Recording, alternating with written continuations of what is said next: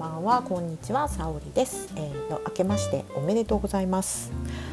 えっ、ー、と昨年の途中から始めた一人で練習するために始めたラジオ、だんだんとゲストの方とかが増えてきて、ちょっと方向性は見えなくなっているんですが、今年もゆるっとやっていきたいなと思っています。本年もどうぞよろしくお願いします。はい、ということで新年一発目、えっ、ー、と時間がやっと空いたので、えーと、お話をしていきたいなと思っているんですけれど皆さんどうやって過ごしていますかね？今年はね、えーと、地元にも帰ることもなく初詣も行くこともなく親戚ともほとんど会わずに ひたすら引きこもってるっていうことをまあ、しているお正月なので、まあ、意外と家の中にずっと閉じこもっているっていうのはかなりやっぱりストレスたまるなって思いますね。まあ、とはいえ、まあ、かなり緊急事態宣言もまた出るんじゃないかっていうところまで来ているから外には出づらいという中でそのバランスをすごく考えているところです。ということで、えーと、今日は、まあ、その引きこもってる中で、まあえーと、いつもより、まあ普段の時よりもちょっと本を読みつつも、まあ、今年じゃあ何をしていこうかなっていうところを考えておりました。えーと、皆さんは年明けにすぐ目標とか、まあ、夢とかっていうのは、えーと書く書いたりもしくは立てたりするタイプですか？えっと、なぜこの話をしたかっていうと私実はその目標を立てるとかっていうのむちゃくちゃ昔から苦手なんですよ。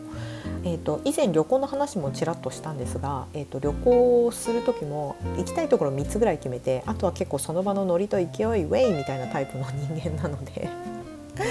あの細かい計画を立てるのとかもともとすごく苦手なんですよね。なので、えっとそういうふうに自分で目標とか目的をえっと、新年に立てるっていうことはしないまま結構過ごしてきたんですが本当ここ数年ですね、えーと、自分のことをジャーナリングと言って自分が普段何をしていて無意識でどういう選択をしているのかっていうのをちゃんと可視化するために日々ノートに書くようなことをしてみた結果、えーと、後から振り返ってみると割とその自分が思っていたりやりたいなっていうことが、まあ、できていたり逆にできなかったりすることの傾向がだんだんつかめてきたんですよね。でそれをあの去年あの大晦日のあたりから、えーと、1日にかけてどういうことだろうっていうのを言語化してみたいなと思っていたんですが思っていてでそれがすごく、まあ、今流行りの 風の時代というキーワードにすごく当てはまるんじゃないかなと思ってその話をしたいなと思ってます。いや本当に 風の時代のキーワードって私今年かなりいろんなところでどうやら言ってたらしくなんかそれってどういうことですかとか私にはどういうふうにすればいいですかみたいな話とかを聞いたりもら、うん、聞いたり相談されたりすることが年末結構多かったんですけれど、まあ、それは一旦置いといてうんと風の時代っぽい願い事の書き方のコツを一つお話しします。うんとねえー、っといわゆる、うんとフリこれまあこれは私なりの話になるんですけれど自分だけの願い事とか欲とかをただ書くと意外とそれって叶わなかったりしているんですよ。うんと例えばね まあよく私が使っているシャネルなんですけれどシャネルが欲しいっていうことを例えば書いて、まあ、シャネルのマトラッセが欲しいっていうふうに私が書いたとしても意外とそれが叶ってなかったりするんですよね。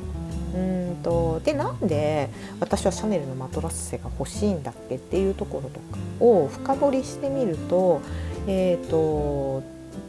理由としては、まあ、そろそろ年齢的にシャネルのバッグが欲しいなっていうただそれだけの理由だったみたいなね。それが私のいわゆる内的な要因ではなくて意外とそのなんか外的な要因まあだからこの年齢になったらこのブランドものを持ちたいみたいな感じの目標でしかもそれが、えー、と優先順位があんまり高くないっていう日々の生活の中でじゃあ私シャネルのマトラッセを持ち歩くのって一体いつなんだろうって考えると実は結構自分の中でやっぱりイメージがしづらかったりその生活の中で自分の一部としてまだ思い描けてなかったんですよね。なのでそういうものは、えーと、叶いにくいというか、まあ、さうんと自分の中での優先順位がやっぱり下がってるんだなっていうふうに思っていてで、えーとそういうものは意外と自分の手元に来てなかったことがあります。でもう一つこれが、えーと、風の時代の、まあ、願い事の仕方のコツかなって思うんですが自分がやりたいなってとかこういうふうなことをしてみたいなもしくは何か欲しいなでもいいと思うものでもいいと思うけどそれが自分のものだけじゃなくて自分がそれを手にすることによって例えば周りに対しても大きく貢献できていたりとかその結果周りも幸せになるものっていうのは多分絶対に入ると思うんですよ。うんと具体的に言うと例えば今ね私すごくマイクが 欲しいなっていうふうに実は思っていてでこのマイ,、まあ、マイクね、えーと、スナック偏愛の方でも収録もするしこれから自分でさらに一人ラジオしていく上でやっぱりそろそろマイクが欲しいなっていうことを思っていたんですよ。でこのマイクうとそれを自分が買うこと、まあ、全然買ってもいいですけど買うこともしくは手に入れることによってもちろん私自身も嬉しいしで結果的に聞いてくれる人の音声が良くなるじゃないですか。なので、えーとそういうことによって私がそれを購入することによって私もハッピーだし結果的に周りの人もハッピーになるみたいな感じのことっていうのはやっぱり優先順位がすごく上がってくるしで思った方思ってもいない形で実は入ってきたりするんですよ。誰かから買ってもらったりとかあのプレゼントしてもらったりみたいなね。で私も今ちょっと,、えーと、面白い形で実はマイクが手に入ろ入りそうになっているのであこういうふうな形で自分の願い事って叶えていけばいいんだなっていう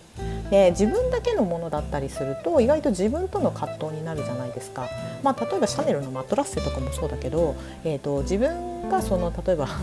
マットレッセに何十万もかけてお金を出すことによって果たしてそれはコスパがいいんだっけって考えてしまうことよりも例えばそのそれを使って自分もハッピーで周りもハッピーってお金の使い方だったら意外と罪悪罪悪感とかためらうことなくポンって出せることってあるじゃないですか。そういう感じで巡らせていくような使い方が実はうんと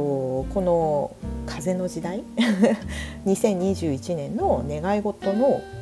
願い事の仕方のコツなんじゃないかなって思っているんですよね。うん、なので、えーと、多分、まあ、三が日もしくは皆さんが仕事をこれから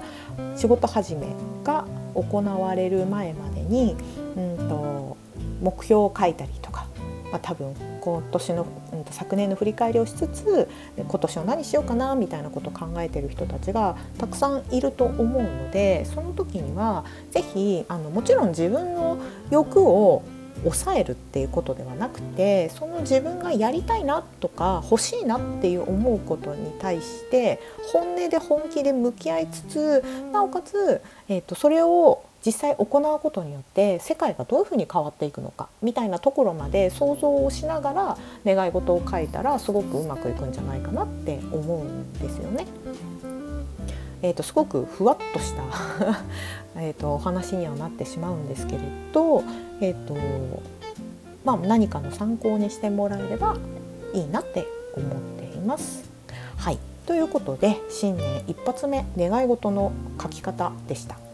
で次回以降は、えーと、ちょっとしばらく対談が続きます。うんぜひ楽しみにしていてください。それでは本年もどうぞよろしくお願いします。お相手は沙織でした。また次回お会いしましょう。